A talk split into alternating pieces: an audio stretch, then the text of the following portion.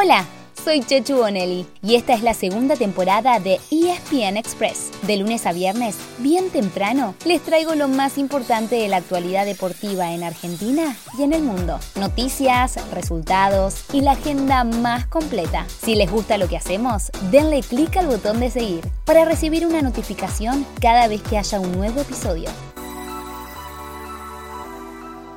Hola, hola, ¿cómo están? Bienvenidos al mejor resumen deportivo. Esta vez, después de un fin de semana atípico, que fue relativamente tranquilo. Bueno, claro, eso depende de cuándo hayan empezado ustedes el fin de semana. Nosotros lo dejamos el viernes temprano, contándoles lo que había pasado en un super jueves de eliminatoria mundialistas y anticipándoles que a la noche jugaba la selección argentina. A esta altura, ya sabrán que hubo una victoria 3 a 0 sobre Venezuela, en el que seguramente haya sido el último partido en el país antes de Qatar 2022. Fue también la despedida ante el público local para Lionel Messi y Ángel Di María. Ambos lo dejaron entrever después del partido, pero habrá que esperar hasta después del Mundial para saber si definitivamente se retiran de la selección. Ahora el foco está puesto en el partido de mañana, el que cierra las eliminatorias sudamericanas, de visitante, ante Ecuador, seguramente con una formación alternativa, para darle descanso a algunos y para que otros tengan oportunidades de mostrarse.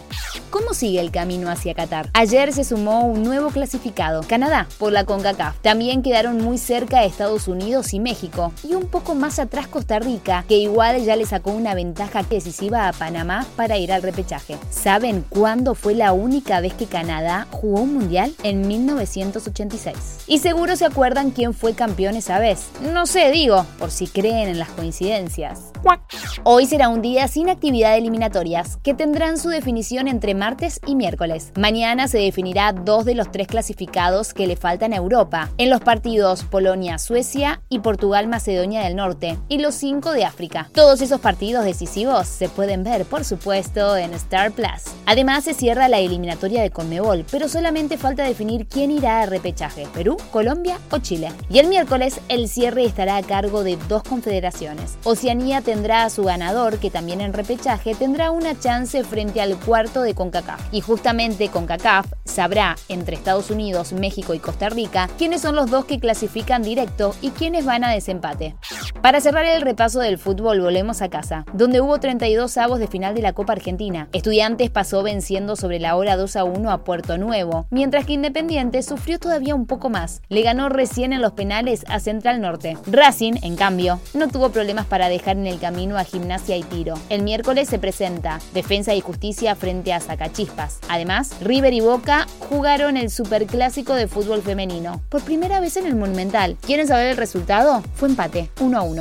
Gana Verstappen el Gran Premio. Impresionante. Una carrera que se definió en las últimas vueltas, Chacho. Ganó Max Verstappen.